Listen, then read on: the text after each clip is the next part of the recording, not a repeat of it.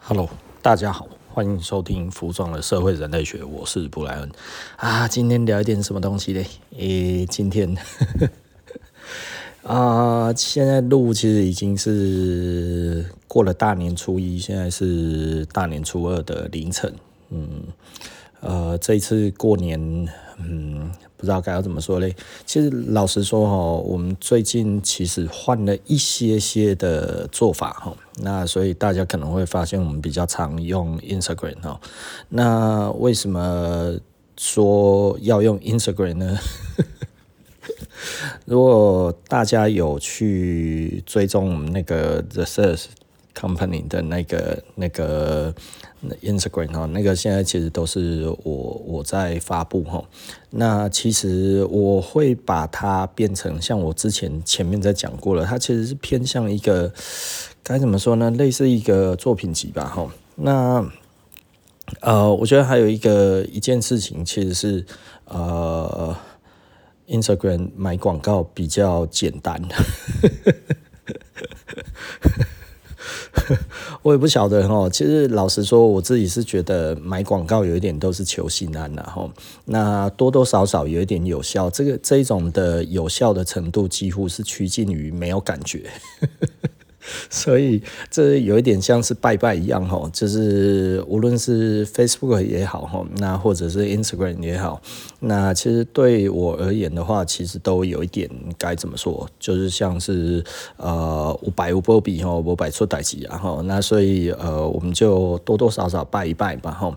那因为 Instagram 其实比较简单，它的买广告不像 Facebook，Facebook 如果你真的要买的话，其实很复杂，它非常非常复杂。杂哈，那以我对 Instagram 现在这样子这一阵子这样子使用起来的心得来讲的话，其实大概十天呐哈，大概我用了大概十天左右，我觉得呃，它对我来讲比较简单的就是比较轻松，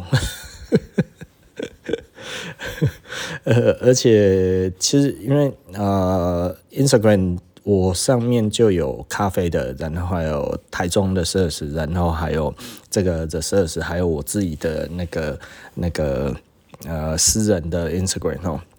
那其实说私人的 Instagram，其实老实说了，应该是知道我自己私人 Instagram 的可能是最多的。可是我渐渐的，大概就是在上面，我就不太想要再发布什么东西哦。就是我私人的 Instagram，我比较想要发布的，其实反而就是呃我自己的学习，比方说学习影视啊，或者我出去啊，去哪里这样子，我可能发这些会比较多一点点哈。那啊、The Search 的话，它其实就比较趋近于跟大家的互动这样子。那呃。最主要其实应该要讲什么呢？就是我我觉得无论如何啦，我我都比较喜欢做实验。然后既然现在所谓的演算法其实是根本一点屁用都没有，也就是说，就是我们之前已经分析过了，除非你真的钱很多很多啦，哈，那不然的话真的是不太行。那包含我们现在所知道的，大概就是说，像现在大家会讲的，就是说，诶，这个 One Boy。好像没有以前那么好了齁。那我也有听一些朋友好像认识他们的，就是说，哎，最近的确比较没有那么好。虽然他们有出来澄清说，其实他们都还 OK，我相信可能不会太糟了齁。那呃，但是没有那么好做了，这可能也许是事实齁。那但是因为我毕竟不是他们当事的人。好，那目前所有的电商，其实简单的来说，就像我们上次讲的发费就就真的现在已经是 很恐怖啊！我我发现我上次还是多算了哈，其实它一股哈，哦，因为升零点零三美元呐哈，零点零三就是零点三美分嘛，零点三美分的话，那这样子它它它它一股只有九角啊。那九角的话，所以实际上如果是一千股的话，其实是九百块。那每股的话是一百股一张股票，所以实际上它是九十块钱台币就可以买一张啊，九十块啊，哦，所以这个时候如果还说哈，这个这个呃，未未来电商行业非常非常好这一件事情哦，其实老实说，我觉得也许它已经走到一个呃，该要怎么讲，开始泡沫掉的一个状态了。也就是说，大家其实在这一个电商上面花的钱太多了。那花了多少钱呢？其实老实说，就是转化、折扣，还有这一些不间断的这样子在用这一些啊、简单的来说啦。啊、我我其实很久以前就已经总结过一件事情，然后总结过什么，就是这些电商之之后可能如果没有转型成功，通通都会倒，因为他们其实是一群不懂得做生意的人，用了一个新的一个平台，然后这一个新的平台其实它的影响力非常非常大，但是仍然没有办法去。磨灭的磨灭磨灭掉一件事实，这一件事实就是什么？他们实际上不懂得做生意，所以呢，从一开始就是说，哦，我今天其实就是打了多少广告，然后后来会有多少转单，然后这样子其实就可以持续下去。其实这是错的，因为你不可能只有做一次生意，而且这一个东西我是讲过了，这永远都是赛局。也就是说，一群没有商业概念、不懂赛局理论的人，然后拿到了一把机关枪之后，就开始乱打，咚咚咚咚咚咚咚咚咚咚咚，这样子一直打。他在市场上面乱打之后，他就觉得他可以解决掉所有的消费者。结果这个时候他们都不知道了，就是这个消费者其实被你打了几枪之后，哦哦哦哦哦哦，这样子之后呢，后来慢慢后面的人就看到了，我躲起来从旁边过来，我等你怎么样的时候，然后我再刺你一刀，再打你一枪，就这一些电商就砰砰砰砰砰，现在都被打死了，就这么简单哦。也就是说，以往的人。就是不懂得做生意的人，其实最可怕的就是他只会价格竞争，然后就变恶性价格竞争，然后最后就自相残杀，然后这个市场就没有了。其实现在很明确的就看到这一个状况，哦，所以这没什么好讲的。我我大概十年前我就已经讲了，这些电商一定最后会自自自取灭亡，这个没有什么好看的，我只要慢慢的等待他们都死光就好了。这真的听起来很好笑哦。那但这个也是真的。那为什么？因为实际上，如果一个新的工具出来，然后有这样子的杀伤力的时候，然后他们又只会做恶性价格竞争，所以最后他们其实是自己被自己杀死的。对，但是他们却会觉得刚开始前几年的这一个斩获，其实都是都是很好的。真材实料，原来赚钱这么简单哇！我折扣一打下去，然后这个广告一下去，然后转单这个过来，竟然这么多，每一个哇都去扩大需求，每一个都去干嘛？租仓库，每一个都是干嘛？到处找货拿来进货，然后这样子弄，最终因为这些东西其实都是一样的，也就是说，它其实都是带货。然后转单，然后折扣，然后吸引，然后吸引来的人呢，他其实就是没有忠诚度。那因为这个样子，你想想看，一般的人大家都觉得哇，你买的好便宜哦。其实老实说了，大家不是真的喜欢买便宜，而是不希望买的 比别人贵。所以老实说哦，一般人哦，最大最大不能忍受的不是自己自己买的比较贵，而是自己买的比别人贵。买贵可以吼，这个东西高价没有问题，但是不能比别人贵啊，是不是？这样子显得自己比较笨，对不对吼？显得自己不会花钱，显得自己其实啊，该怎么说？把简单的东西，呃，把把便宜的东西买贵了哈，这这有一点算是自己笨。对不对？哈，所以这个东西它不在 炫耀性财货的这一个的范畴里面。炫耀性财货的意思是什么？就是说这个东西就是贵，老子就是买得起，而不是这个东西很贵，我买了之后就后回去之后发现哈，我以为很贵的东西其实只要半价就买得到哦，那我不就是傻了吗？对不对？变沉没成本，有苦难言，对 不对？这个多惨呐、啊！哦，所以简单的来说，哈，就是这一些呃新的这一些电商，在这几年大有斩获，它其实是不断的让客人吃到苦头，吃到苦头就是我以为我买的便宜，结果还有更便宜。哇！我所有心里面的这一些的得意，通通都转成了明天的沉没成本。我一个字都讲不出来，我闷在心里面，我苦啊！下次你要这样子玩我的话，没这个机会了，对不对？好，所以一下子就没了。这个这个这个东西就是它好赚，就那几年。然后当大家醒了，是同时醒。因为觉醒都是同时觉醒的吼，然后沉迷是同时沉迷的，所以呢，这个东西其实简单的来讲，就是你要说它很复杂吗？它也没有很复杂。你要说它很嗯很很很很简单吗？它也没有很简单，因为它都要经过一个时间的淬炼吼。那讲到时间，就讲到 slow fashion，其实就讲到了我今天要讲的主题了。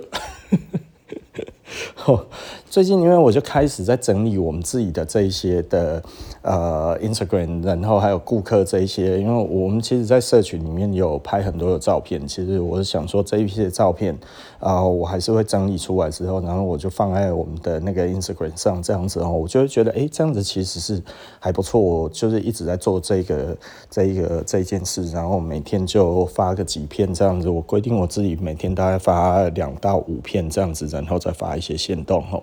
那我觉得，嗯，这样子挺好的。那呃，它比较不涉及我们真的在卖的产品，它比较像是我们的 lifestyle，让客人知道我们在干嘛。那这一个东西其实直接牵扯到的，其实就是我们的所谓的这个 slow fashion 的精神。也就是说，呃，像我今天就在写一写，我就觉得很有感慨，然后我就觉得，哎，我今年其实，呃，今天不是今年，我今天我觉得应该要来讲一讲这一个东西。那讲什么呢？就是，呃，我我觉得 slow fashion 这一个东西其实是一个非常。嗯，重要的事情哈，因为我从以前做到现在之后，我发现，比方说我们今天聊到我们的 German 圈呢，我们的 German 圈呢，其实呃发展到现在，我们可能已经做了上百种材质了哈。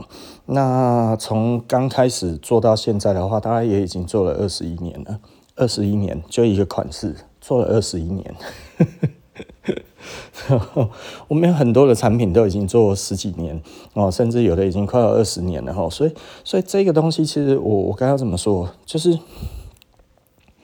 为为什么我们需要换那么多的东西？你懂我的意思吧？哦，所以所以其实老实说，我从以前到现在都一直有一样的、一样的一个呃问题，一样的想法。至于我自己的哪里呢？就是你想想看，这一整个这样子系列起来，哈，呃，Levi's 的五零一从一八九零年做到现在，已经一百三十几个年头了，对不对？哈，一百三十几个年头，然后它出同一款，当然的版型有变过，对不对？但是它还是同一款，你懂我意思？然后呢，很多的东西其实就是我们一直这样子穿起来，它就是长得那个样子，但是为什么要 fashion？但我们为什么要追求这一个时尚？我们为什么追追求这一个东西？这就它其实是一个呃，该要怎么讲？一个集体的一个一个催眠哦，也就是说，他告诉你说，你其实必须要 follow 我们的品牌，现在做这个东西才能证明你是什么。这其实是一个很很很诡异的一个事情哦。为什么说它很诡异呢？其实人应该要从自身去发挥自己的价值，然后被别人所看到，然后被别人所认同，而不是我去认同一个东西之后，然后变成我其实就是这个东西。这个其实是很奇怪的一件事情。所以，所以我我我觉得很有趣的一点，然后。那又另外一件事情，再来更证明我所讲的东西，就比方说，Levi's 是什么东西，其实是它是最有价值的。哦，一八九零年开始生产的，其实实际上它之前一八一八七三年就已经开始在生生产的 Double X，之后到一八九零年改成五零一 Double X，这个东西做到现在，等于是一八七三到现在，一八七三到现在多少了？哦。就就已经一百五十几年了，然后，诶，呃，对，一百五十几年了。所以该要怎么讲？就是为为什么同一个产品，然后做了这么久，然后结果它最有价值，对不对？吼，然后我们说劳力士，劳力士一直从以前到现在做起来，哎，做了很久的款式有哪一些？就是它的豪士表。对不对吼？那它这个 Oyster 系列，吼，那这个东西其实后来还产生了一个一个系列，叫 Submarine，Submariner 吼，潜水艇，就是我们讲的水鬼，对不对？水鬼系列，然后从五零年代史恩康纳莱那个时候演的这个零零七开始，然后一直到现在，对不对？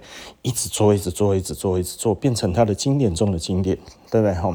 那所以这个东西有没有价值？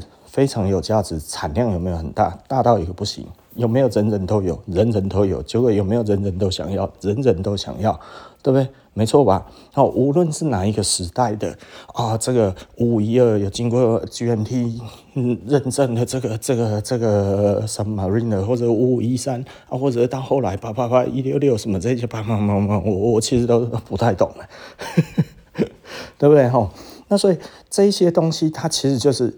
哎，一直这样子传下来，一直传下来的意思是什么？就是一代传一代，对不对？所以他知道的人其实是越来越多。那这些公司会不会面临所谓的不流行的，然后被人家觉得这个东西不怎么样？会，所有的东西都有这个瓶颈，然后他要过一个一个再一个的瓶颈，一个一个再一个的瓶颈，然后慢慢的他才可以变成经典。那也就是说，如果你觉得你自己其实是哇。我是一个流行人士，对不对？我要追求的其实就是走在时代的尖端，所有的东西都要做最新的。那你简单的来说，你就永远不会被人家觉得你是一个呃懂得经典的人。那不懂经典，其实就是没有品味。那这样子就不脱俗。对不对？有的时候我们看一些人，其实真的就是改来改去，改来改去。那这个其实真的有意义吗？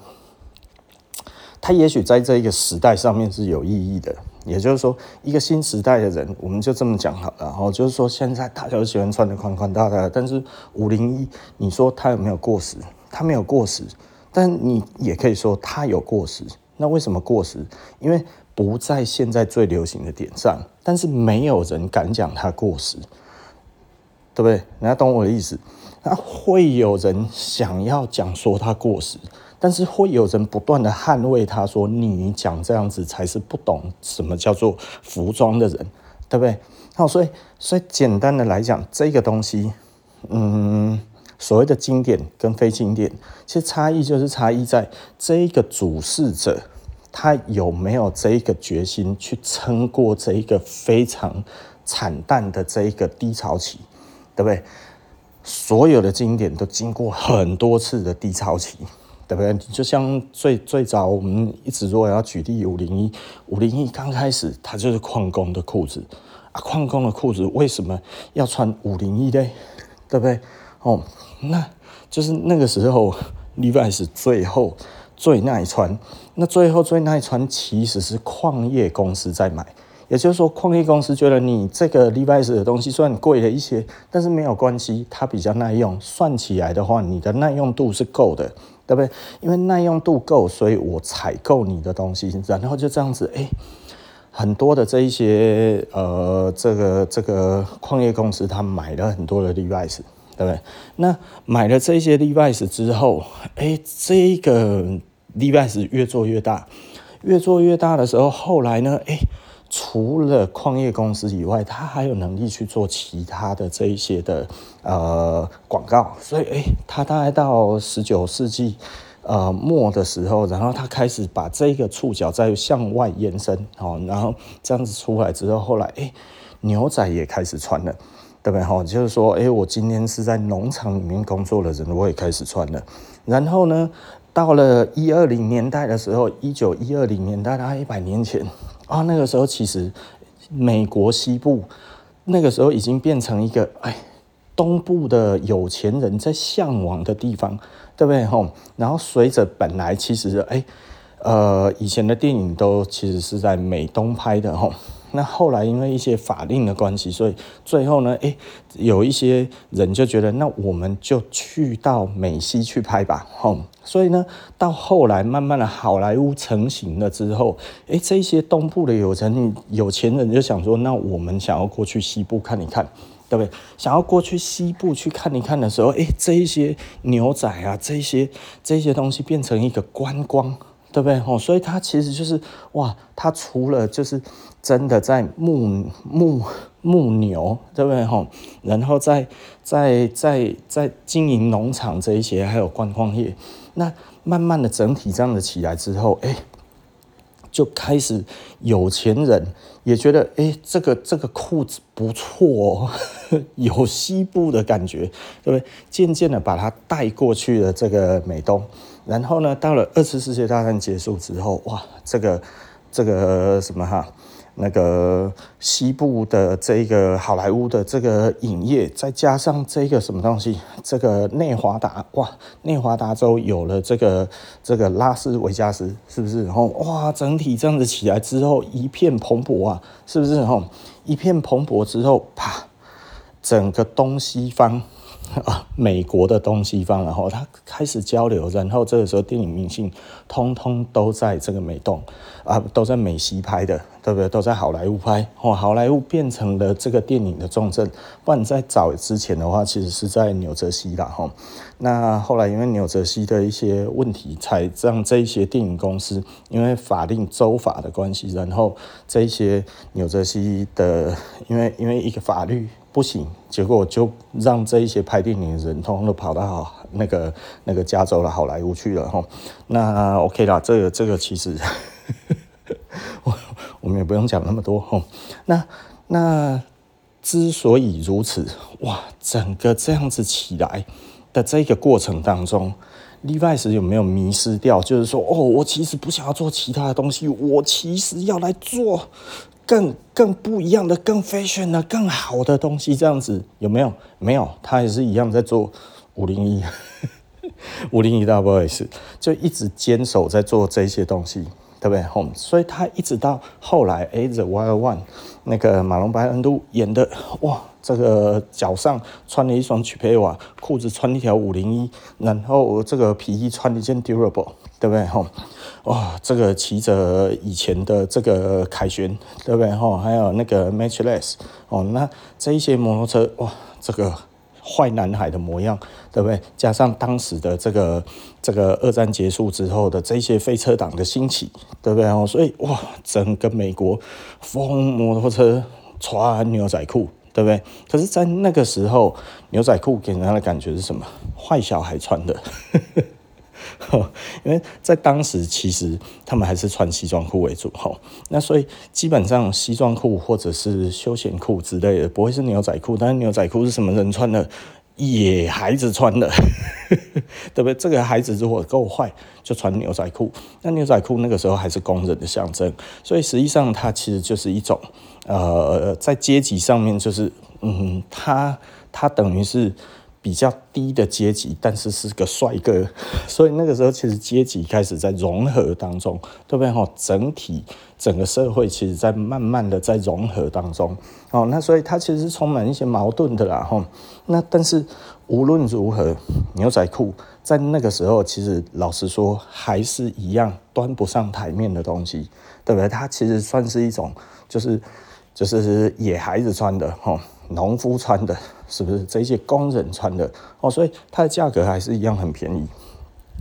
然后就这样子一直慢慢的演进，然后即便到五六零年代的时候，Levi's 嗅到了这一个商机，开始他觉得应该要做一点不一样了。就 Levi's 很聪明的地方，就是他还是没有留。还是没有迷失，所以他还是继续做这个东西。哦，他还是继续做五零一，那当然就发展出了更多的不一样的款式。哦，比方说五零五啊哈，然后比方说这五五一 Z 叉叉哦，这个五零一 Z 叉叉哦，然后诶还有慢慢的后来诶牛仔牛仔裤也变喇叭裤了。这时候，这个六四六啊，吼，然后那个五一五一七啊，什么这些慢慢的出来，吼，那越来越多的裤型，但是呢，五零一还是一样，中一直在不断的在生产。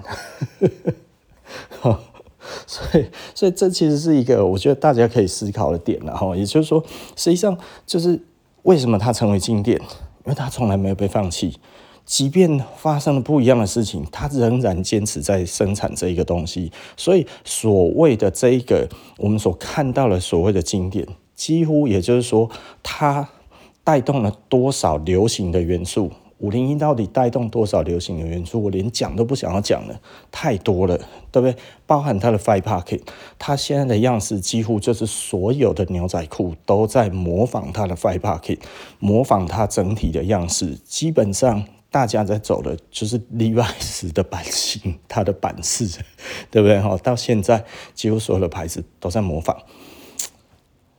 那是因为 Levi's 善变吗？那是因为 Levi's 它追求流行吗？那是因为 Levi's 他觉得我应该要任何时候都要马上改变，只要这个流行一改变，我就要做改变吗？对不对？显然不是，他其实反而是不变应万变。哦，为什么是这样子？因为因为服装其实就是服装啊，人就还是一样都是人啊。一百多年前到现在的人，我们没有变成三头六臂啊，我们还是长得一样啊。我们人实际上我们的审美就是在那一边，我们喜欢的美的事物就差不多长的那几个样子。你的确可以在商业上你要去有所突破，你是一个商业巨擘，你用很多的钱去改变了新一代的人的想法。对不对？吼，比方说现在要穿得很宽大，这个可能要从肯爷开始，对不对？吼，肯爷那个时候哇做的这个衣服哇都很宽大，脚上穿这个 Easy，对不对？然后身上穿这些，加上运动裤，哦，然后穿给那个那个 MA One，这个 MA One。这这是大到五五叉 L 六叉 L 超大一件，对，那个时候这样子看起来，我们一开始就看这样也行，诶，的确就行了。为什么？因为后来大家都跟着做，对吧？大家都跟着做，然后这个时候风向就通通都往那边吹。这个风向是用什么吹出来的？这个风向可是用钱吹出来的啊。你去教二十年前的人穿成现在流行的这个样子，你知道吗？在我们的店里面哦，其实就很明确的，你就会看得到年轻人来，他会觉得这个都不够大，不够大，不够大。然后呢，呃，现在大概四十岁，差不多三十几岁、四十岁的人，他们就说太大，太大，太大。他会希望我穿起来，希望可以再小一点。呃，这一点很有趣哈，年轻人哈瘦不拉几，每一个都要穿超大，然后年纪大的都已经发福了，还想说我想要再穿小一点，再小一点，能有多小是多小哈。我们有因此改变吗？你懂我的意思吧？很多时候在这一个时候，你应该要做什么样子的事情？你要顺应什么样子的事情？如果你其实是整间店你就改了，那你其实可能就惨了。对不对？从我们以前哈，我们二零四出现的时候，那个时候大概差不多在十八年前，对不对？哈，呃，十九，呃，十七年前，差不多十七年前，哈，大概二零二零零七年左右，好，我们那个时候推出了二零四超窄的一条裤子，那时候卖得很好，好得不得了。虽然它前三个月几乎卖不动，但是它开始卖的时候，真的就是卖疯了。这疯到一个不行，对不对？然后大家全部都要穿窄的，然后那个时候我们如日中天，对不对？为什么？因为那个时候其实大家都想要穿窄的。那在更早以前，其实大家都穿宽的。哦，从那个我们刚开始的时候，其实是做滑板的，对不对？哦，滑板真的宽到一个炸，然后而且那个几乎都要露骨沟，对不对？这一个每一个人都穿着这个超大的裤子。上衣小小的，好啊，裤子超大，这有一点 Y two K 的风格，对不对？吼，那所以，所以这一种的感觉，在那个时候就那个样子，然后要拿一个滑板，对不对？然后还要戴一个耳机啊，这一个耳机是挂在脖子上的这样子，吼，然后那个随身听，然后呢，手里面还有一个卡片式的这个这个什么呃照相机，吼，最好是 Sony 的。哦，那个时候是这样子哦，然后那个大概二十来年前，大概二零零一、二零零二，然后后来哎，嘻哈就出来了。那嘻哈出来的时候，哇靠！每一个人都穿的超宽的，全部通通都穿球衣，全部都穿球裤，然后一边的裤子还要卷起来，对不对？然后穿着 Air Force One，哇，那个时候 Air Force One 轻个了不掉哦。那个时候没有人要穿 Dunk，可是全部通通都要穿 Air Force One 哦。而且都要穿全白，对不对？所以那个时候又变成另外一个光景。我们在那个时候，我们其实就是一样都在做和声，我们其实通通都没有改变过。然后一直到现在这个样子，其实老实说，嗯，我们和声的也卖，宽的也卖。那那我我我现在其实慢慢的、渐渐的，因为我们后来做的越来越久之后，其实我我从以前我就已经常讲了。宽的我也会做，窄的我也会做。我以前也的确是这样子。那我记得我那个时候刚开始做的时候，其实我很喜欢穿棉裤，但我很喜欢做棉裤那一种感觉，就像我们现在的 T 零五五六一样的类似这一种感觉哈。可是最早期的时候，我有做过一次，你知道哦，设时候唯一的那么的一次，就是做出来的东西一条都卖不掉，就是那一条裤子。那条裤子，老实说，我觉得它很漂亮哦。那呃，一条都卖不掉，真的，一条都卖不掉哈。特价的时候，好不容易卖掉了一条。那那那是一条，那我是用羊毛做的哈，而且我觉得我那个羊毛选的很漂亮，而且价格很平易近人哦。现在听起来会不可思议的价钱，只有两千六，大概二十年前做的哈。呃，那次之后，真的就让我吓到了，对不对？吼，因为我们不是做棉裤，我们是做羊毛。在那个时候，大家其实不太能接受羊毛，就会觉得羊毛是一个非常高级、高贵的东西，我们年轻人是不用穿的。我今天又不是要去参加婚礼，对不对？你知道吗？以前的人听到就是说羊毛料啊，我我又不是要去，我又不是要去结婚，我为什么要穿羊毛料？你知道吗？以前的人最喜欢这样子讲哦，就像我们以前要是呃推广西装。对不对？他说：“我今天又不是要去结婚，然后要是有人进来我们店里面哦，然后穿一个西装哦，他的朋友就在旁边就在讲说：啊，你是要去结婚哦？很难想象那一个时代哦。那到现在的话，哎，渐渐的整个的环境其实能够接受的东西变多了，但是还是有一件事情，我一直觉得我还是必须要。”呃，跟大家要呃一直沟通的，就是说，其实你都不应该要为了现在的流行去改变你本来的审美观，除非现在的这个流行真正改变了你的审美观，对不对？哦，那如果它真正改变你的审美观，它其实是什么样外部的这个这个条件，或者是你是内部的什么样子的一个转化？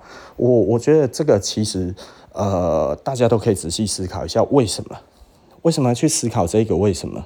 你是因为别人看你的眼光觉得这样子比较好呢，或者是你想要让自己感觉诶比较跟年轻人比较融入一点，然后呢让这个年轻人觉得你比较帅，对不对？是这样子吗？啊，或者是你真的觉得其实这样子真的实在是超好看的，我以前都没发现，对不对？这也可以，对不对？所以无论你是什么目的，我们如果渐渐的知道目的的时候，其实你就会知道怎么样去取舍这个东西，因为很多时候。啊、就以我而言，其实我是什么样子就是什么样子，我根本其实懒得为了任何人去改变。我我以前觉得大家都应该是这样子，就后来发现只有我自己是这样子，这就有一点头痛啊。哦，所以很多人还是会为了其他的人然后去改变什么东西哦，我觉得这一点就会有一点头疼哦。那以我自己来说的话，其实老实说，我不太会因为这一个原因去改变自己任何的事情，除非我自己认为这个东西我评估过之后，的确它是比较好的，那我其实就会做。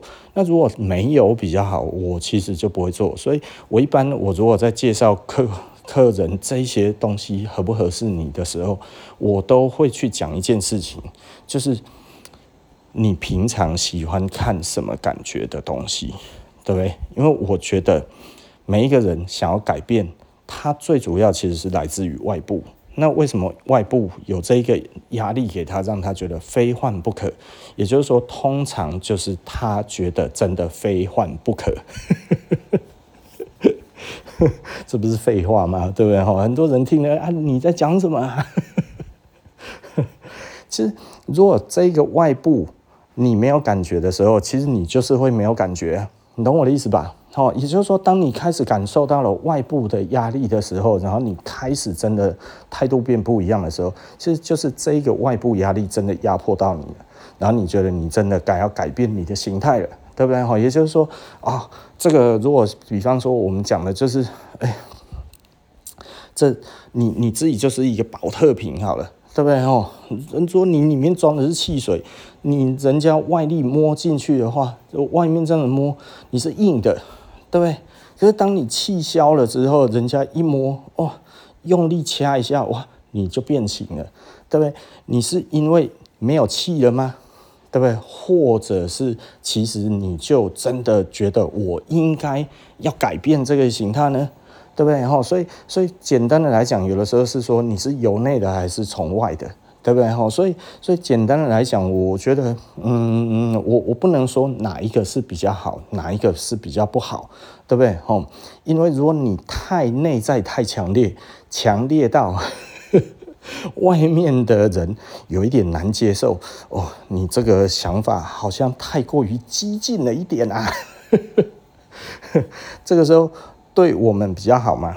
哦，它有一个衡量的标准啊，就是我我常讲的啦，就是说哦，实际上你要让自己过得比较开心或者比较不开心，其实最重要的问题其实是来自于你的社会化程度，对不对？也就是说，比方说我目前保持我的样子。并没有对我的社会化产生任何的呃不好的影响，或者是好的影响，我觉得是偏好的影响，而是而不是不好的影响哈。除了我自己越吃越胖的身材，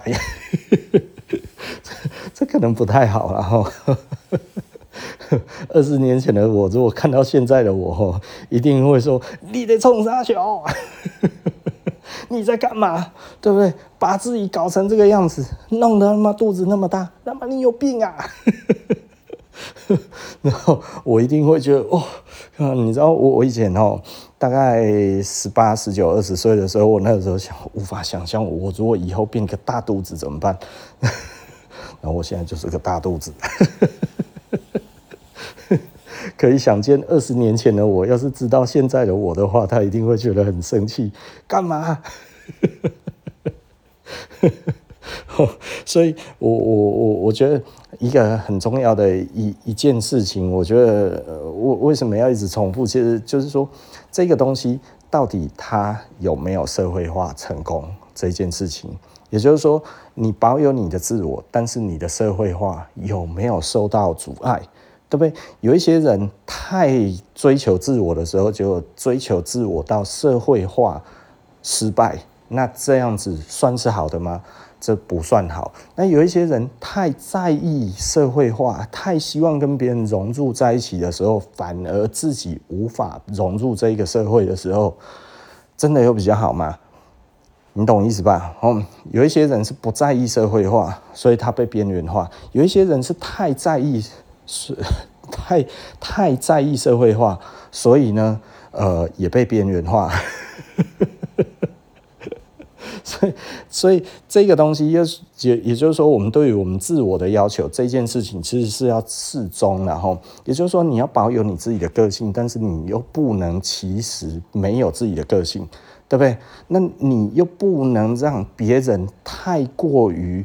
呃，去迁就你的个性吗？或者是甚至是会觉得哦，你的个性好吧？而这个东西让人家拒绝跟你沟通，拒绝跟你沟通，就其实就是拒绝你的社会化嘛。也就是说，哦，我的社会不要有你，对不对？哈，那如果多数的人都觉得我的社会不要有你的时候，你就不在这一个社会里了，对不对？好，所以，所以简单的来说，哈，这个东西它还是有一定的一个看法，也就是说，我们是不是在这一个社会的社会化里面？对不对？哈，所以所以简单的来说，就是 过犹不及啊！哈，我们我们不要太多，我们不要太少。那比较重要的一点就是说，是不是你的朋友会喜欢？如果你的朋友都跟你讲你不要这样，那你还一定要这样子的时候，就可能会出问题，对不对？哈，那或者是你的朋友，你不要再这样，就你又一直还要这样，那这也会出问题。对不对？吼，也就是说，他希望你不要再委屈了，就你还觉得哦，我委屈一点，诶，其实我没关系。他就其实有关系呀，我都不想要看不起你啦，对不对？或者是哦，你不要这样子好不好？啊，没有，我就是要这样啊。可是你这样子啊，其实我明天就不想要再跟你当朋友了耶。然后你这个时候还觉得没关系，我。做我自己，没有朋友没关系，好吧，这是你说的，那我就不再跟你当朋友了，对不对？Sayonara，see you later，对不对？以后再见面，对不对？吼，那 所以很重要一点就是，其实我们有没有社会化？我们终其一生，其实老实说，都在追求一个社会化的过程。而你在这一个这一个环境里面，你想要在哪一个位置？然后你在这一个位置的时候，你有没有觉得哎开心，或者是你还是觉得淡淡的哀伤？有一些人太过于想要做自己，结果最后他被社会排挤的时候，他觉得为什么社会要排挤我，对不对？那 那不是很简单吗？就就你做的太过分了，对不对？吼，呃，就就比方说，老实说，像像我自己就喜欢谈政治，对不对？我会不会有一些同学，他就觉得，哦，你这个样子，其实你就是如何如何，对不对？有啊。还有人叫我去死！我还有同学更激进的，他叫我去死啊！我想说，有这么严重吗？对啊，有人叫我滚出台湾，对不对？哦，其实同一个啦，同一个叫我去死，叫我滚出台湾的。我就觉得，我我不能不喜欢民进党嘛。我就觉得哦，那你你看党比你自己自身大，我觉得老实说，他可能也没什么朋友了，因为我本来就已经没什么朋友，我猜他比我更没朋友。但为什么我觉得还好？就是因为呃，实际上有一些事情对我们来讲。就比方说，呃，我我一直都在讲核电这一件事情，我一直在讲能源这一件事情，对不对？很多人可能会觉得你讲太多了吧？但是呢，其实我们这一派里面的这些的人都觉得我们多多少少都应该要讲。我其实以前讲的比较少，因为我还想要多社会化。但是 我现在为什么弃社会化于不顾呢？就是因为，如果我现在在追求这个社会化，也就是说，它其实某方面来讲的话，有一点民粹，对不对？吼，也就是说，我都不去关心这件事情，而更少人知道这件事情的时候，其实对我的将来、对我的家人、对我的这个未来、对我的家族，都其实是有长足、长远、非常大的伤害，对不对？就比方说台中 中，这这个这个中。这这这台中火力发电厂第五根烟囱啊！那我我最近想到这一件事情，他妈的我都超无力的，你知道吗？我真的超无力的。我自从上次我朋友跟我讲了之后，其实老实说，我真的，哦，我我真的觉得我不讲点东西，我真的觉得我我我太对不起大家了。也就是说，大家真的都不关心自己的健康吗？对不对？大家真的觉得台湾这样子好吗？对不对？哦，那包含那个什么哈？呃，美国上个礼拜哈有一个那个刊物哈，就是这个美国外交家杂志哈，外交家杂志他讲的就是说，我们台湾目前在于先进国家当中哈，也就是已开发国家当中，我们是所有已开发国家当中能源配比是最差劲的。也就是说，我们又要废核，然后又要发展高科技，这一些东西其实是完全背离这一个这一个世界上应该要有的做法。我们如果今天是发展观光，我们的确可以只用这一些电就好了。对，我们的确只要光电，我们再加风电，其实就够用了，对不对？哈，因为实际上我们的工业用电是越来越多，而且都是在加强这些高科技。台积电不断的要设厂的当中，结果发生什么事情？对不对？然后我我觉得大家可能还是不知道一件事情，就是，呃，我我今天有朋友从越南回来哈，那我跟他聊得蛮久的，因为我们其实认识十几年了。然后他现在已经娶了越南的老婆，然后他人其实就在越南生活哈。那呃很少回来台湾了。那那呃他住在北越。好，那我跟他讲说，诶，现在听说越南的工资已经到了六百块美金一个月。他说没有啦，没有那么多，哦，现在大概是三百块的。然后我说，哦，现在这样子，而我是说，可是听说美国的高科技都要过去。哦，他说对，那是真的，那真的。他说，哦，啊，如果这样子的话，其实老实说，呃，他这个在南越那一边的话，南越那一边，如果你不只会讲越南话，你会再讲中文，或者你还会再讲那个英文的话，其实这样子就的确六百到九百块美金一个月。然后呢，你如果资深一点点的话，没有一千二美金是请不到人的。然后我说，诶，那现在要发展高科技，他说这是真的，现在整个南越都在做高科技产业。那为什么美国扶植，美国要扶植越南做高科技哦？好不好？所以从二零一七年左右开始，然后三星整个就过去哦，三星还有 LG 什么这些大型的韩国这些厂商已经都去越南插旗子了，插得满满的。他说呢，在呃三星，三星甚至呢，他一家公司哦，他就占了越南三分之一的 GDP，对不对？哦，所以所以这其实是一个很很很强的一个一个趋势。对不对？吼，也就是说呢，这一个东西其实就是美国它要扶植越南，要干嘛？取代台湾啊？那我说，诶，那现在能源呢？因为，因为其实对我来讲的话，因为我还停留在十几年前，就是越南其实是一个夏天会有水灾，然后呢，它会常常缺电的一个状状况会发生哦。他说现在几乎快要不会了。呃，所以老实说，人家在改善他们国内的这一个投资的环境，然后要迎头赶上，追求追逐谁？追逐台湾。然后我们现在在干嘛？对不对？我我们如果不看，我们如果不看环境保护，有一些人觉得反正多吸一些废气也不会死，对不对？死也不是死马上的啊，我们还是炒炒房地产好了，对不对？可是你要知道，越南如果追上来了，我们可能就没有了。你可能就会觉得，哎呀，越南他他怎么可能追得上台湾？我们台湾可是不断的在原地踏步呢，除了科技业以外，其他都在原地踏步啊，对不对？那你觉得他追不上来吗？人家还在 RCEP 里面呢、啊。对不对？哦，它是一个很重要的一个国家，然后受制于现在中美对抗的关系，越南其实呢还受益了不少。然后现在呢，房地产崩盘，没错，越南现在房地产崩盘，而且还在一直崩。哦，在南越一直崩，一直崩，一直崩，对不对？哦，所以现在整个房地产实际上它都是稀累的。那为什么没有动能嘛？为什么没有动能？还是一样，中美博弈啊，是不是？然后，所以中美现在的态势让全世界现在许多的产业大家都停滞不前。为什么？我还是常讲的，我前几年讲，我不知道我前几集讲的，哦，就是这个东西，如果你你觉得未来，哦，它是它是有希望的，对不对？你这个时候你就会大举投资。你觉得未来没有机会，没有希望？中美还不和解，两个大的这一个火车头哇都没有要动的意思，互相在那一边对峙，然后这个时候你说我要投资什么？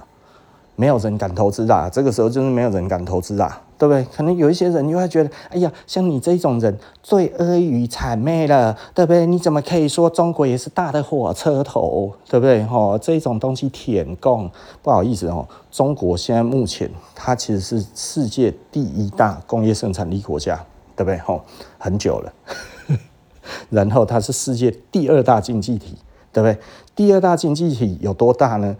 呃，第三、第四、第五、第六、第七加起来，差不多等于中国现在的一个 一一个体量，对不对？吼，那呵 呵这个东西还在这个所谓的这个这个恒大出事了之后，出事两年到现在，中国的这个房地产一塌糊涂，还能搞成这个样子，对不对？有一些人讲说，那个数据一定是假的。好，那我们再来听听另外一个数据。对不对？吼，美国 二零二二年是二十二兆美金，对不对？吼，然后呢，二零二三年多少？二十六点九五，跳了五兆，一年的时间飞涨了百分之二十。你知道美国的经济成长率只有一点多趴，那它的 GDP 是怎么来的？对不对？哦，而且你去看美国整个失业率，这个、这个、这个。这个科技业、高科技业猛裁员啊，一直裁，一直裁，裁了一整年，到最近都还在裁，都还在猛裁。亚马逊又猛裁，Google 又猛裁，对不对？一直裁，一直裁，一直裁，没有停啊，对不对？失业率这么高啊，那这一个东西怎么来的？啊，美国有多做出很多的产品出来吗？汽车业没有啊。高科技没有啊，对不对？这些东西还是以代工为主啊，是不是？哦，所以他在做的是什么？他其实在做的其实是这一种的金融服务业，还有这些东西。它相对于整体而言的话，它不是实际产出啊，所以它不是实际产出这一个东西，其实对于美国来讲是很危险的一件事情啊，对不对？哦，所以简单的来讲，美国哇，这一个整个的 GDP 整个这样子冲上来，我还没有去看内容。对不对？我我如果过过一阵子，不是过一阵子，我这几天去找到了资料之后，我就可以比较客观的来讲这个数据到底是什么。但是呢，中国你看恒大整个这样子崩掉了之后，然后还可以维持住，对不对？结果其他的德国衰退，日本衰退，日本本来从第三变到第四。德国从第四变到第三，结果这两个经济体呢都衰退。日本本来是五点五兆，现在变四点二兆，对不对？一年的时间少掉了一兆，对不对？那这个是汇率，我们之前有讲过。那德国呢？德国他他其实是不小心就当上老三了。我明明还在衰退啊，他也是四点多，对不对？四点多。再加上这个日本四点多，两个加起来大概就是八点多，哦，不到九，对。然后再加上再来，哎，本来是英国变印度，对不对？三点多，然后英国也是三点多，对不对？吼，那三点多，三点多六，加上那样子，六再加上八，十四，哦，然后最后再加上这个后面，哎，英国再加上法国，吼，对不对？吼，所以，所以中国是哪个总和？中国是你现在在看的，就是这个 德国第第三，对，日本第四，然后印度第五，然后那个那个英国第六，然后法国第七，这五个国家的总和，就等于是哪里？等于中国，对不对？哦，所以中国强不强？强到你我们在台湾多数的人，真的实在是只能以无知来形容。如果它不是世界第二个引擎，到底哪里是世界第二个引擎？所以，我我到现在还都还看到很多人在那边用一些很很很不知道怎么讲的比喻哈，就比方说，就有人讲说，哇，这个其实越南有机会超越这个超超越中国。这我前几集就想过了哦，我有的时候我真的觉得实在是哦，我都不知道讲什么。越南的总体 GDP 只有台湾的一半，对不对？哦，它大概就是中国的一个省，而且不是一个特别厉害的省，对不对？哦，台湾哦是是是越南的两倍，对不对？哦，所以 所以你要等越南超越中国这件事情，你知道？前几年哦，就是就是那些三明治一直在讲哦，哇，这个越南超棒的啊！哦，这个美国在制裁的情况之下，这个越南一定会超越中国啊！我那时候看说，我靠，他妈这些人他妈脑子是不是有病啊？你看数字你就知道，他妈都差太远了，对不对？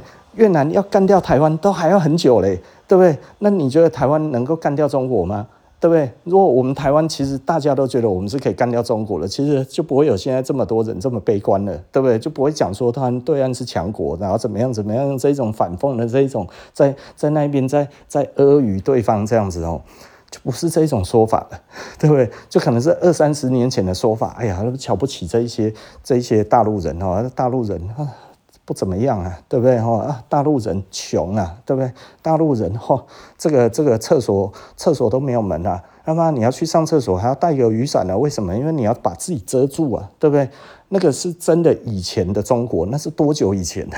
那是刚改革开放大概前十年还有那个样子哦。然后我其实大概十几年前我第一次去深圳的时候，其实我有一点吓到了。那个时候其实哇，这个高楼大厦都已经很多了，但是呢，他们的这个这个列车哇，看起来也都很先进。对不对？但里面坐坐的都是农民工，你就觉得哇，这个好讽刺哦。然后呢，走到广州车站，哇，广州车站外面全部通通都是露宿街头的人，你真的就是不小心就踩到了别人的家，你知道吗？哦，你要是不小心跌倒，你可能就压垮别人的家了。那个时候就是这个样子，对，那个时候你觉得哇，好不能习惯。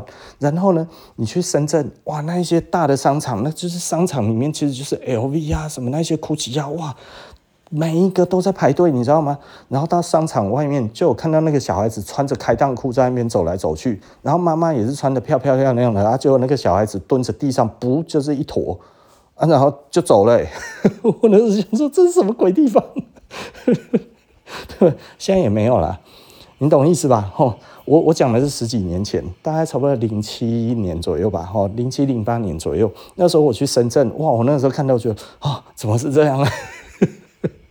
然后那个时候深圳的房子大概就跟十几年前零七年的时候的台中是一样的价格，然后人家就跟我讲说，吼，可以买，可以买呀，对不对？这将来增值不得了。我那个时候看不懂。叫我买的人是一个香港朋友吼，因为他那个时候就是带我进去深圳。为什么要带我进去深圳？因为他的工厂在深圳。那他那个时候就是因为他，他虽然做衣服，但是他不太会要求这个师傅，因为我比他还要懂很多，所以他叫我进去去雕他的师傅，所以他就把我带进去，所以我们整个就去逛了一圈，对不对？包含那个时候哦，深圳。最大的商场啊，然后还有那个年轻人去的这一个商场，到底长得什么样子？整个这样子带我走一圈，哦，那我们在那个深圳大概就待了两天一夜这样子。我本来其实只是要去香港而已，吼，然后他就带我进去，然后再出来，然后三天两夜我就回来台湾了，大概就是这样子哦。那个时候，那我那个时候，呃，大概连续三年都有去，都有去一趟深圳，哦，他每次都是这一个行程。那所以，我那个时候三年看到深圳，它就是三年，三年都长得不一样，有一点可怕。我记得我第一次进去那个罗湖的时候，我都觉得哇，看他妈看起来会有一点可怕。你知道那个那个共匪就站在那一边，你知道吗？那个公安呢、啊，哦，站得挺挺的这样子，他妈，然后站在那一边这个样子，那你看起来就就我靠，那这真的是共产国家。那时候就有这种感觉，哇，有点害怕。然后后来，哎，渐渐的你就没有这些感觉。你第二次再进去的时候，你就觉得，哎，那边本来在站站岗的那一些，哎，也已经不见了。然后到第三次去的时候，就就就。基本上你就看不到这一些路口都有人在那边站着，你知道吗？哈，就是没有这一些公安或者是这个这个解放军在那边，哦，所以你那个时候就会觉得，哦，这个好像差了很远哦，哈。但是我我最记得的就是。那个穿着开裆裤的小孩子，哎，真的在广场上面每一个都穿开裆裤，你知道？开裆裤其实就是他没有穿尿布，你知道吗？哈啊，他那个就是裤子啊，中间在他的那个那个那个呃，该怎么说？重要部位呢？他那里就是开的。然后他要干嘛？就是他他大便，他就蹲下去，然后就一坨，哎，你就觉得哇！然后我后来就发现，他那个那个小孩子大出来的，这个这个没有人擦，你知道吗？他他就有一点像是狗大便一样，到处都有。我觉得什么鬼？当然，深圳那边没有什么野狗了哈。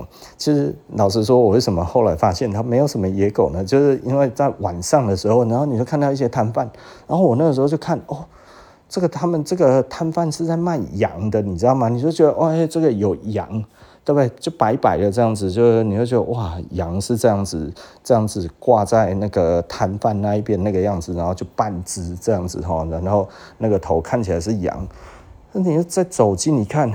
哎，因为那个时候有一点好奇嘛，就看他是在弄什么东西这样子，就一看这个长得不太像羊，怎么没有脚？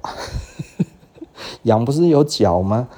这看起来有一点像羊，但是不太像羊啊。就一看，哇，是狗哎！哇 哇，好震撼！我真的好震撼！我那当下其实整个就有一点反胃，你知道，就是哇哇。哦、然后我那个时候就觉得，我不要再来这种地方了。那呃，我觉得那那个时候，其实老实说，我生意刚开始做得很好的时候，就是我们很红的时候，所以呃，我过去那一边的话，我都说，哎，我们去吃海鲜哦，深圳有很多很好的海鲜哦，我们就去那边吃，然后吃什么呢？就吃龙虾。那时候我就觉得哇，好便宜哦，整个整桌这样子吃完的话，大概也就是三三千多四千块台币这样子。那嗯。我我那时候就抢着付账了哦，就这样子，我就抢着付账，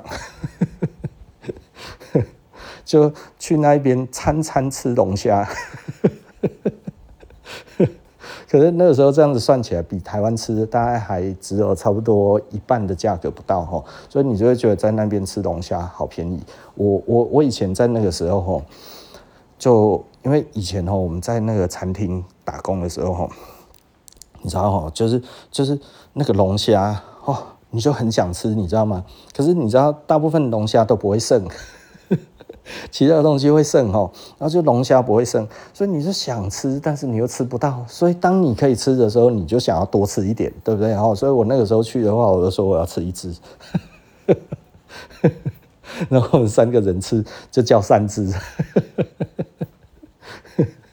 所以那个时候是这样子的，然后那呃，现在有没有很喜欢吃龙虾？其实还好，因为我觉得龙虾其实就是就是那一阵子吃一吃就觉得有一点，其实好像也没有那么好吃啦。哦，所以简单的来说哈，就是就是。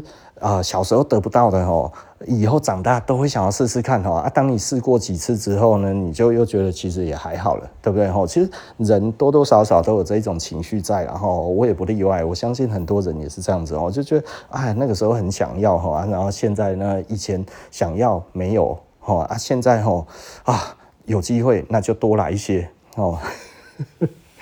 我会发现这个跟我的小孩子有一点像哈，呃，为什么说我的小孩子有一点像？就是，呃，我我我我我小的时候有很多东西想吃，然后吃不到，长大之后就会自己想要去吃。那这一些东西你就会觉得，哎，我想要给我的小孩子吃，你知道吗？啊，所以我的小孩子有的时候从小就有吃到这些东西，呃，然后他就觉得不好吃。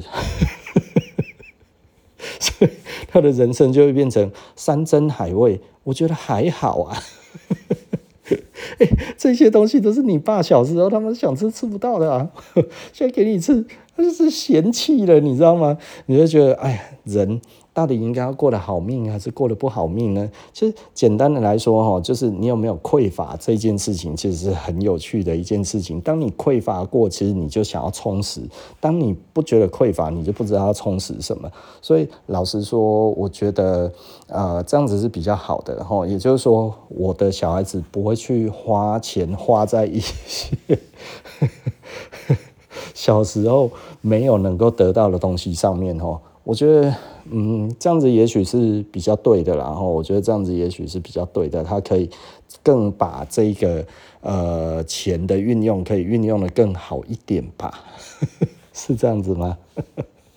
可是我小孩子可能都很少出国哈，呃，所以也许以后他们会一直出国也说不定。像我是出国出到我真的会怕哈，我不是很喜欢出国哦，那。最近就是疫情的关系，然后比较少出国了之后，呃，这这几个月总共出了两次国嘛，哈，从九月到上个月这样子，哈，等于三个月三个月出两次国，嗯，还比不上我以前的频率啦，我以前的频率至少一个月都一次以上，哈。那最多的时候，其实哦，那一阵子我真的是飞到疯了哦，就是一个礼拜飞日本两次，然后连续这样子飞了两个月，你知道吗？你真的他妈快要吐了，一个礼拜飞东京两次哎，哦，那个有的时候饭店都忘记订，我还记得那有一次我真的是差一点露宿东京街头啊，超无奈哦啊！真的不知道该要讲什么哦，就那那一天还去那个鸟屋，你知道吗？然后我跟北管娘一档在一起这样子哈，然后我们就在那边谈谈谈谈谈，然后弄完了之后，然后鸟屋大概好像呃代官山的鸟屋几点几点打烊？嗯，差不多十二点哈，差不多十二点左右他打烊了。打烊了之后我们没有地方去，你知道吗？然后北管娘一档他就住代官山，他说他要回家睡了。我说哇啊我嘞。我想转个弯，哎、我去涩谷啊，有我平常喜欢住的那个饭店哦，随便 check in 一下就可以了，你知道吗？就客满，都客满 了。然后我就在那边走，我也不知道走去哪里，你知道吗？然后半夜一两点，我也不知道干嘛，然后又冷得半死。日本的十二月，他妈那一天大概气温大概只有两三度而已吧。两三度还是三四度左右这样子哦。虽然日本很干冷，但干冷的状态就是你不会觉得特别冷，但是干冷只要你一开始觉得冷的时候，你就会全身不停的发抖。其实就真的，它一冷起来你就完蛋了，你会冷到一个炸哈。我觉得那个时候后来冷到一个炸啊，真的没有办法。你知道后来去住什么？你知道吗？就是去那个。去那个涩谷，然后那个什么哈，那个那个他们有一些风化区有没有去住那个 Love Hotel，就人家打炮用的那一种的。的旅馆，我就看他妈的，真的沦落到要去住那个吼啊，住那个其实也不便宜，你知道吗？哦，然后住进去，我就觉得啊，看嘛，这这就就会觉得，哎，怎么沦落到这个样子？但是隔天早上我马上就回回台湾了，所以其实老实说，我就是进去，然后洗个澡，然后弄一下哦，睡个大概一两个钟头，两三个钟头左右，然后隔天哎早上起来赶快去坐车，然后就直接去那个，直接去哦，没有，我那一次是。去那里之后，后来诶、因为我是很早的早班机，然后所以呢，我我记得我好像六点多的班机吼，所以我大概四点多快五点的时候，然后呃我就坐计程车，然后直接冲到那个机场去，然后那次坐计程车到羽田机场也花了一万多块日币。对啊，就我因为那个时候还没有电车，哦，电车都还没有，所以我那个时候就为了这样子，然后我就这样子过去，哈，花了好像一万二吧。因为日本人跟我讲说，那样子过去的话，应该七八千块日币，我觉得好像可以啊。就最后好像其实是花了一万二日币，我觉得怎么那么贵？所以其实呃，该怎么说？呃，我我觉得我出国，我我其实实际上我虽然出国的很多次，但是我去每一个地方的活动范围都很窄，都很小，然后所以很多人都会讲说啊，你一定去过哪里啊？都没去过。就比方说我新宿那边啊，不是新宿，我原宿那边很熟哈，所以呃，很多人就会觉得，哎、欸，那我应该有去过明治神宫哈，呃，其实就只有一次而已。然后那一次是以前啊、那个 Julie Oger 哦，那 Julie Oger 去日本，然后我跟他还不错，那时候我跟他就是还不错哈。然后他说他想要去逛明治神宫，我说那我也没有去过，所以我跟他两个人去逛明治神宫，大概就这样子而已。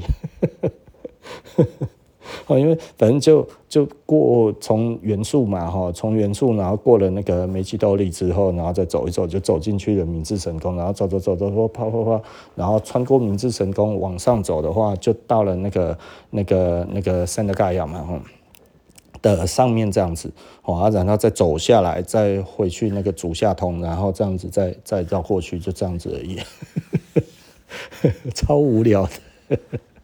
所以什么雷门啊，什么筑地呀，吼，没去过，通通大家都说哇，这个一定要去的哈，没去过。你看多无趣的人生，对不对哈？所以就觉得哎，不要说哪里哪里这样子哦，其实我都不知道哦。就有一些人说哇，那你去洛杉矶那么多次，你有没有去过迪士尼啊？没有。那东京有没有去过迪士尼啊？没有。所以不好玩呐，真的不好玩呐哈。所以就是你跟我谈这些东西的话，其实可能真的谈不上什么东西。可是你如果要问我说哪一个牌子，它的办公室在哪边，怎么走，这个我大概都知道。我说哦，比方说以前就是说，哎、欸，内部户的办公室在哪里？我说哦，那在圣塔盖亚。然后你怎么走？哦，从那边走过去之后，哇，经过那个、那个、那个、那个 Ronhammer，哦，然后呢再走进去，然后再往往左左边靠，然后这样子一直走走走走走，大概再走个差不多一百五十公尺，在左手边黑黑的那一栋就是了。然后他们的办公室就在那里，哦。所以，所以你说问说，哎，哪一个什么牌子的办公室，或者是哪一个什么什么那个在哪边？这个、这个我我我知道的很多。但是你要说哪里有什么好玩的，这一些大家都去的，我有没有去过？没有，通通都没有，一个都没有。哦，好不好？所以这一种流行的地方，哦，就是不要问我了，因为我是 slow fashion 的，哦，那一种太 fashion 的，其实我就不懂了。所以话说回来，然后我觉得，呃，slow fashion 其实是一个很有趣的东西，哈，它其实在累积的。slow fashion 并不是一个真正的说它是一个过时或者怎样，而是它是一个累积的一个过程。所以你要说它是一个 fashion 吗？所以它其实是一个反讽，也就是说呢，不要 fashion 才有真的风格，然后呢，不要 fashion 才有真的隽永的东西会出现，对不对？哈，如果大家都追求 fashion，你现在不会知道什么叫做劳力士的这个水鬼，你不会知道什么叫五零一，对不对？你不会知道什么叫做 LV 的 Monogram。对不对？这些东西如果大家都只追求 fashion 的话，它其实早就不会出现了，它早就被被消失了。所以呢，重视眼前的利益，重视眼前现在的这一些轻易的社会化，的确是一个让人家觉得这是比较轻松的一个一个行为吧。对不对？